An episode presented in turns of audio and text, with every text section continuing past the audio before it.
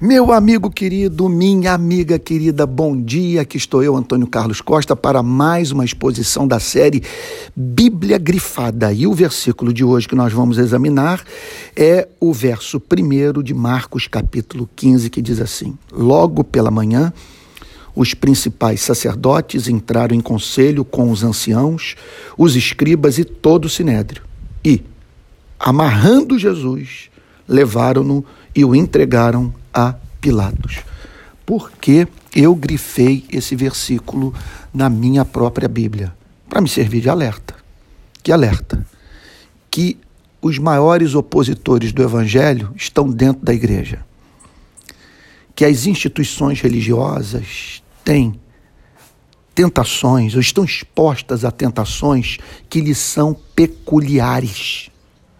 Essa passagem simplesmente, simplesmente está dizendo que Jesus não foi morto por pagãos. Jesus não foi morto por idólatras que, que adoravam um Deus diferente do Deus revelado no Antigo Testamento. Jesus foi morto pelo pastor batista. Jesus foi morto pelo pastor presbiteriano, pelo pastor metodista. O texto diz que os membros do sinédrio, os sacerdotes, os escribas, os anciãos, eles se reuniram para tramar a morte de Cristo. E você está aí decepcionado com a igreja? Amigo querido, sua decepção é a minha. E o que está ocorrendo no Brasil não é nada diferente do que a Bíblia nos ensina e do que consta nas páginas dos livros da história do cristianismo. Repito, os maiores adversários do Evangelho sempre foram os de dentro. Olha o que está acontecendo no Brasil. Milhões, literalmente, milhões de brasileiros escandalizados com a igreja. Jovens dentro da igreja querendo romper com a igreja, apesar do coração queimar de encanto por Cristo.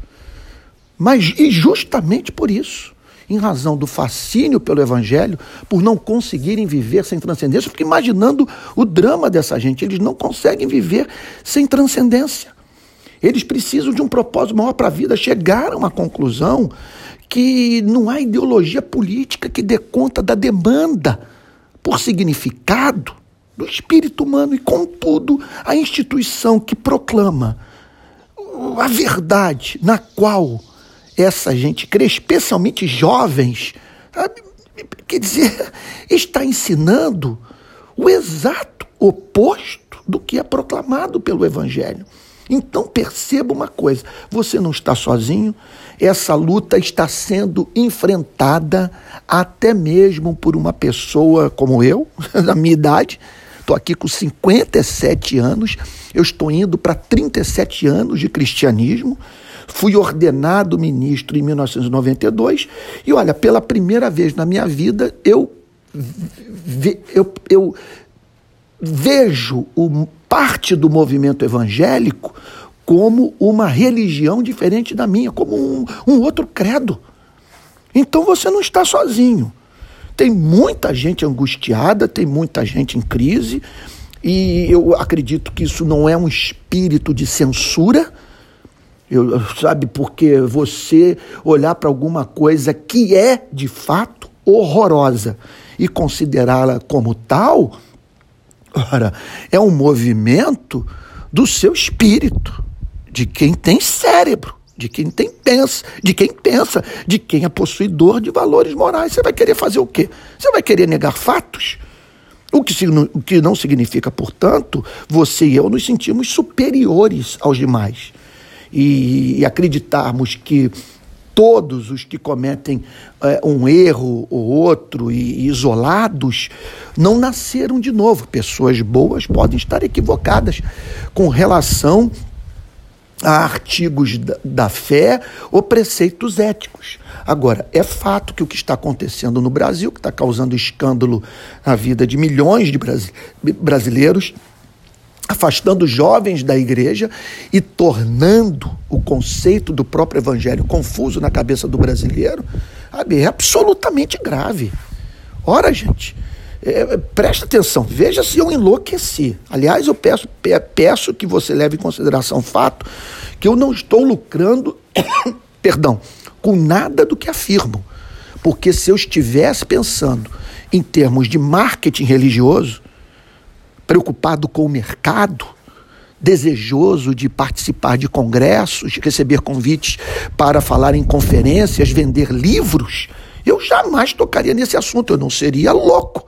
Acontece que eu tenho responsabilidade, eu temo a Deus. O que está acontecendo no seio das nossas igrejas é absolutamente repugnante.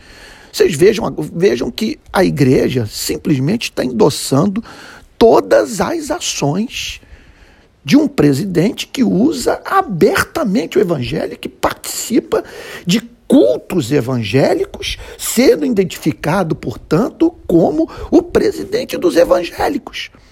Esse presidente insulta a mulher do presidente da França. O que ele fez foi do conhecimento do planeta Terra.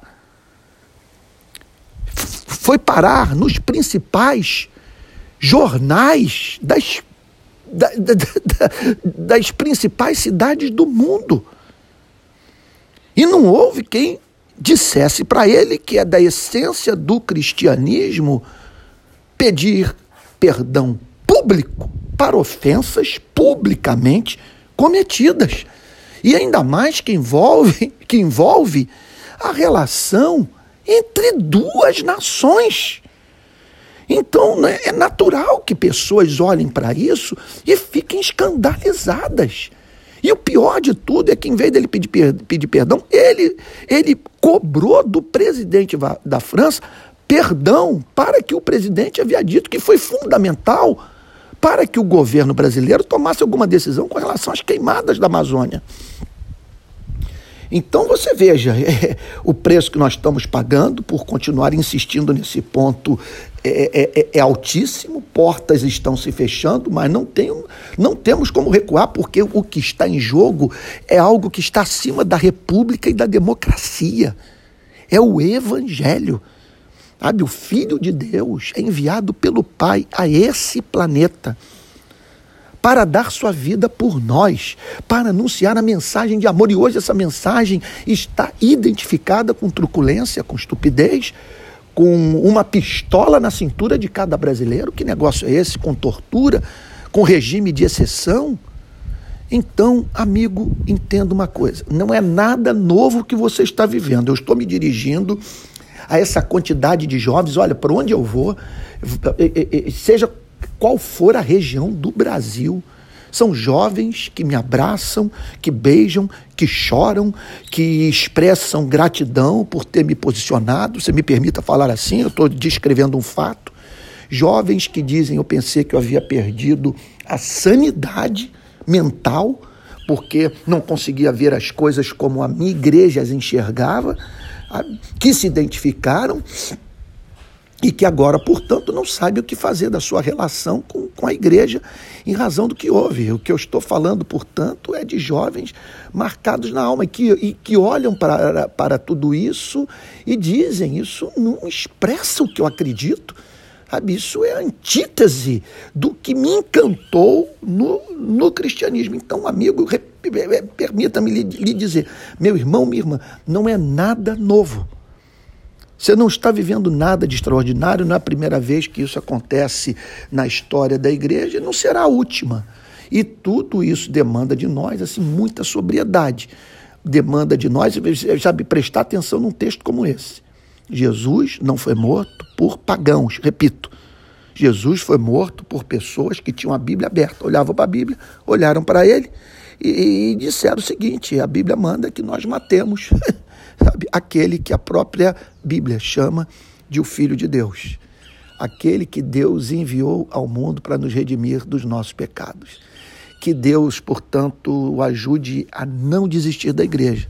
Que você haverá de encontrar uma onde se sinta, não abra mão disso. É a decisão que eu tomei. Não vou abrir mão de igreja, não vou abrir mão de amar os que divergiram de mim, não quero abrir mão daqueles que se arrep... não quero abrir mão também de amar os que se arrependeram, não quero que por causa do meu posicionamento político Veja só, eu me sinta superior a quem quer que seja, mas não acredito que o amor, que a busca pela unidade da igreja exigem que, nesse momento da história do nosso país, eu me cale. Há uma conta muito alta que vem aí para ser paga, que em parte já está sendo paga.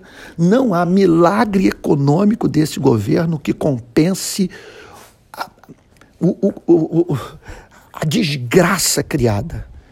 É, eu não tenho outra palavra para descrever. Foi algo absolutamente trágico e que agora. A gente você está perguntando, mas você é oposição? Eu não tenho como. É claro que eu sou oposição. Mas você quer que ele fracasse? Não, de modo algum. Eu quero que ele se arrependa. Eu quero que o entorno evangélico dele o leve a se arrepender. A entender que os evangélicos, os evangélicos têm que se comportar como Samuel se comportou com Saul. Aí, o confrontou e, e Deus o chamou, portanto, para não ter misericórdia de quem não deveria ter misericórdia. Tá? E o, ainda é tempo dele se arrepender, dele rever a sua forma de governar, é, de ter um comportamento que demonstre que Deus está acima de tudo e de todos. É, isso tem que ficar claro para ele por meio dos cristãos que têm contato com esse presidente. Por cujo arrependimento eu torço. Eu serei o primeiro a estender a destra da comunhão, se ele se arrepender, inserir o, o pobre como pauta do seu governo de elaborar políticas públicas que tenham como objetivo combater a desigualdade social e, e nunca mais defender a ética cristã de modo odioso, que faz com que as pessoas se exasperem porque entendam, antes das pessoas, eu tenho enfatizado isso, antes das pessoas se afeiçoarem pelo que dizemos, elas têm que se afeiçoar por nós. Se nós nos comportamos de modo odioso, essas pessoas vão odiar a nós e aquilo que nós também ensinamos. E não pode ser assim. Foi um, é uma imensa, uma incrível cilada que pode levar esse país para um movimento pendular de um oposto de conservadorismo, de direita, sabe, vir aqui agora uma onda igualmente deletéria, sabe, como, como resposta ao que está aí, que a todos provoca e que faz com que a, a, aqueles que estão é, familiarizados com os princípios do chamado processo civilizatório, que nos conduziram a viver uma vida hoje mais decente sob muitos aspectos do que os nossos antepassados, que esses se revoltem e se revoltam por motivos justos. Então fica aqui essa, essa breve é, exposição sobre Marcos capítulo 15, verso 1. Olhe para esse versículo. Entenda, a religião matou Cristo, pessoas com a Bíblia na mão. E você não está vivendo, portanto, nada novo na história da igreja. Forte abraço.